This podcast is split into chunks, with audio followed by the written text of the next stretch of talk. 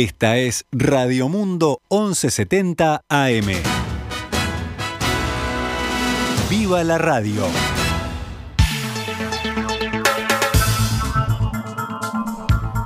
Quince minutos pasan de las 12 cuando les estamos dando los muy buenos mediodías aquí en Noticias al Mediodía, actualizando toda la información.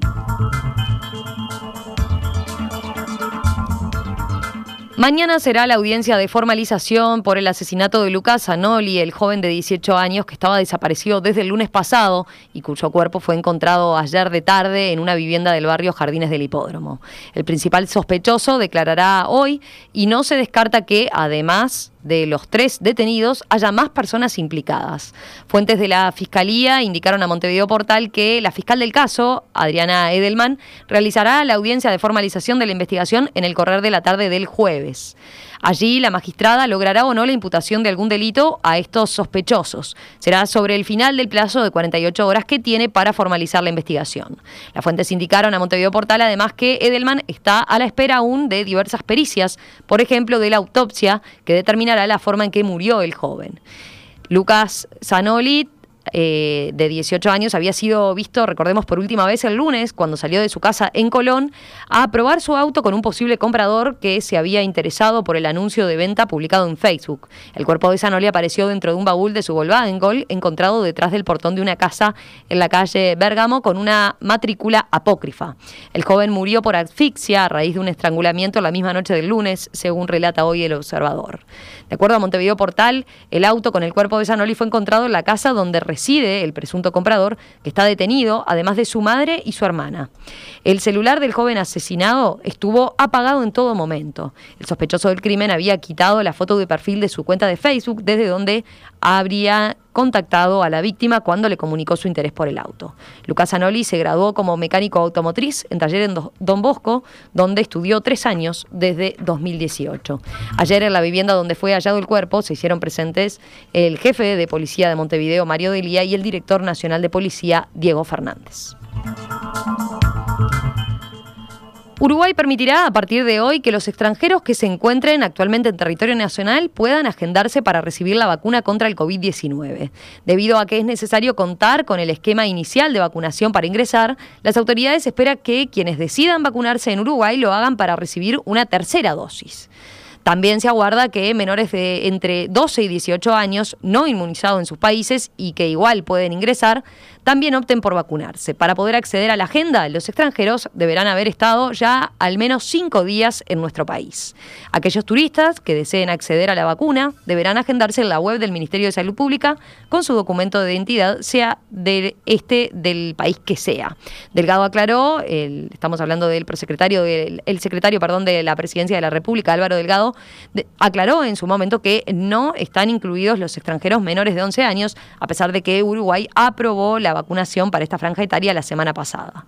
Además, el secretario de Presidencia señaló que la cartera de salud pública dispondrá de algunos vacunatorios especiales para turistas ubicados en las distintas vías de entrada al país. En total son 200.000 las dosis que Uruguay pondrá a disposición de los extranjeros.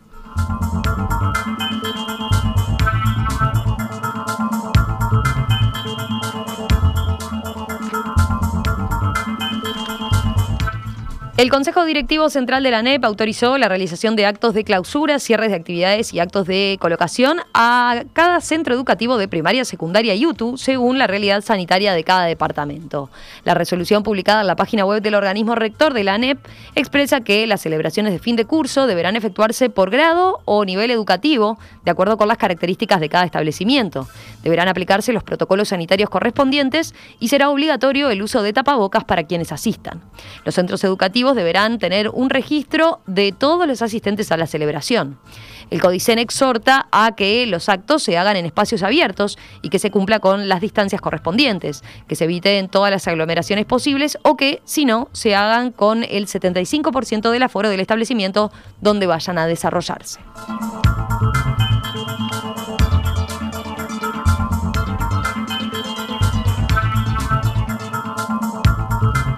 La bancada de Diles del Partido Nacional envió una carta a la intendenta Carolina Cose para insistir con el pedido de una reunión para que explique el uso de un préstamo de 70 millones de dólares del Banco Interamericano de Desarrollo. Los blancos cuestionan en la misiva que el crédito está enmarcado en el programa de saneamiento urbano, pero los anuncios públicos acerca de la utilización de casi el 70% del dinero refieren a un proyecto piloto de basura, dice el texto. Eso, según advierte la oposición, repercutirá en la postergación de obras de saneamiento de la red cloacal, informan los ediles blancos. COSE precisa la mayoría especial de 21 votos en la Junta Departamental para aprobar el uso de los fondos, por lo que los nacionalistas buscarán negociar cambios con la intendenta. El pedor de compra de los trabajadores cayó 2,25% en los últimos 12 meses cerrados a octubre. Según los últimos datos publicados ayer por el Instituto Nacional de Estadística, en el caso del sector privado, la disminución del poder adquisitivo fue de 2,4%. En el caso de los trabajadores públicos, el salario real cayó 1,9%.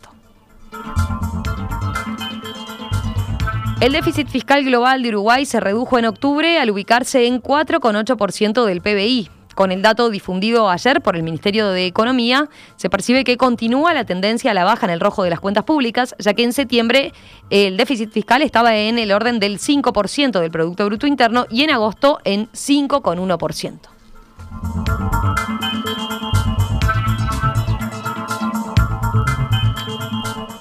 Un hombre de 29 años de edad fue asesinado de un tiro por la espalda este miércoles en Pinamar Norte, en el departamento de Canelones. En horas de la madrugada, próximo a las 015, un llamado al servicio de emergencias 911 daba cuenta de que se escucharon disparos de arma de fuego en las inmediaciones de la calle 55 y 56 de dicha localidad.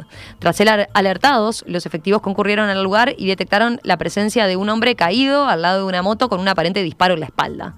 Inmediatamente se solicitó la presencia de una emergencia médica que lo trasladó hacia un centro asistencial de Montevideo. Próximo a las 2 de la mañana, el herido falleció. Se trata de una persona de 29 años con antecedentes penales. Fiscalía trabaja conjuntamente con el Departamento de Homicidios y la seccional policial de Salinas. La justicia de Canelones condenó con penas de entre 23 y 25 años de prisión a 16 hinchas de Nacional en la causa que investigó el homicidio de Hernán Fiorito, ocurrido en la madrugada del 28 de septiembre de 2016. Actualmente, la gran mayoría de los condenados no están en prisión, ya que en diciembre de 2018 más de una docena de los detenidos por el crimen quedó en libertad.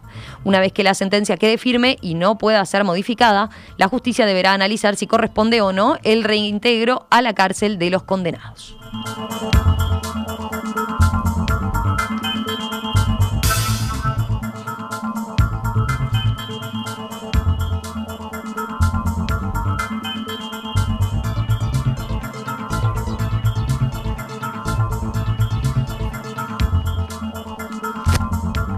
¿Cómo cotiza el dólar a esta hora aquí en nuestro país? En pizarra del Banco República, 43,05 para la compra y 45,25 para la venta.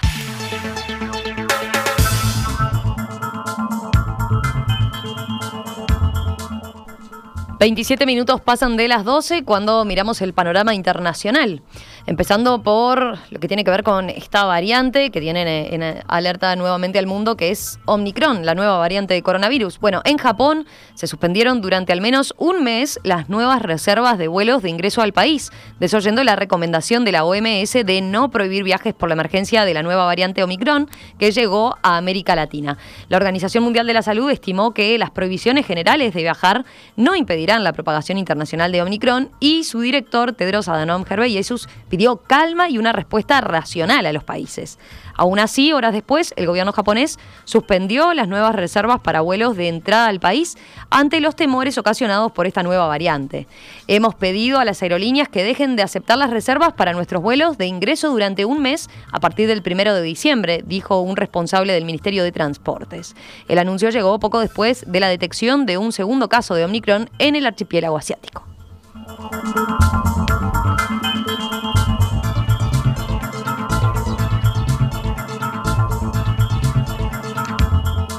Decíamos justamente que Omicron ya llegó a América Latina. Ayer se confirmaron dos nuevos casos de la variante en América Latina. Se trata de dos personas que llegaron al estado brasileño de Sao Paulo desde Sudáfrica antes de que el país anunciara el hallazgo de la cepa. Esta pareja de misioneros que vive en el país africano presentaba síntomas leves en el momento de la prueba PCR y desde entonces se encuentra en aislamiento domiciliario y bajo monitoreo, al igual que sus familiares. Los viajeros no recibieron vacunas anticovid en Brasil, pero todavía se intenta determinar si se vacunaron en Sudáfrica U otros países.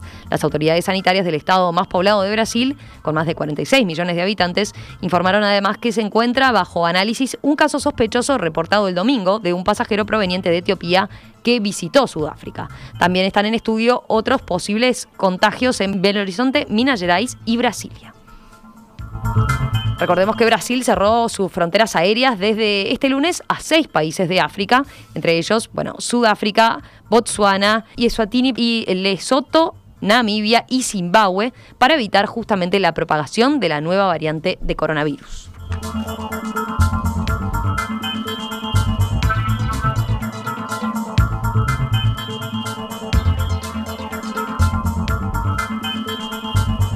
Ya que estamos en Brasil, salimos del tema que tiene que ver estrictamente con la pandemia. Allí en Brasil comenzó el esperado juicio por el incendio de la discoteca brasileña Kiss en Río, de Río Grande do Sul casi nueve años después de la tragedia en la que murieron 242 personas, la mayoría jóvenes, y por la cual sobrevivientes y familiares aún claman justicia. En este proceso, cuatro acusados, dos empresarios y dos miembros de la banda musical en cuyo concierto se desencadenó el incendio, serán juzgados bajo cargos de homicidio simple en 242 casos y tentativa de homicidio en 636, ante un jurado popular de un tribunal de Porto Alegre, según informó la justicia estatal. La madrugada del 27 de enero de 2013, durante una fiesta universitaria en el local ubicado en la ciudad de Santa María, un miembro del grupo, que se llamaba eh, Gurizada Fandangueira, encendió un artefacto de pirotecnia que prendió fuego al revestimiento y convirtió el lugar en una trampa mortal para un millar de jóvenes asistentes. El juez del caso y un jurado de siete miembros que se se definirá en el inicio de la jornada, bueno, escuchará los testimonios de 14 sobrevivientes y de otros 19 testigos, además de a los cuatro acusados, según informó el tribunal. El proceso, considerado histórico, la justicia brasileña, transcurrirá en un tiempo estimado de unas dos semanas y tendrá transmisión en vivo.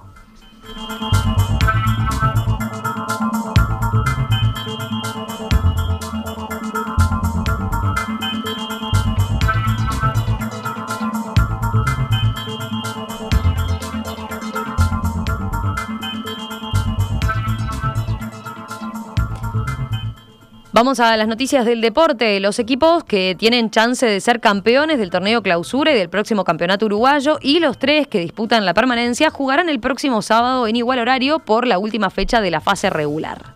Completada ayer la penúltima fecha, se confirmó que solo uno de los siguientes tres equipos permanecerá en primera división. Sudamérica, Boston River y Progreso. Progreso es el único que depende de sí mismo para permanecer en primera. Villa Española ya descendió. Ayer por la decimocuarta, decimocuarta y penúltima fecha, River Plate goleó a Villa Española 4 a 2, Phoenix y Boston River empataron 0 a 0. Defensor Sporting, que ganó, y Racing, que empató, pero tiene ventaja deportiva, quedaron mejor posicionados que sus rivales para la revancha de lo que son los playoffs para el tercer y último ascenso disponible a Primera División. Ayer los resultados fueron eh, Defensor, ganó 2 a 1 a Cerro, y Racing empató con Central Español en 0 gol.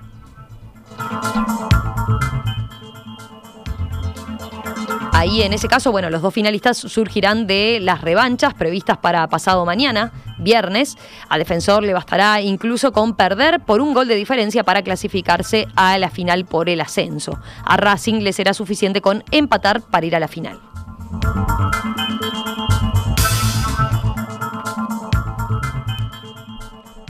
Esta es Radio Mundo, 1170 AM.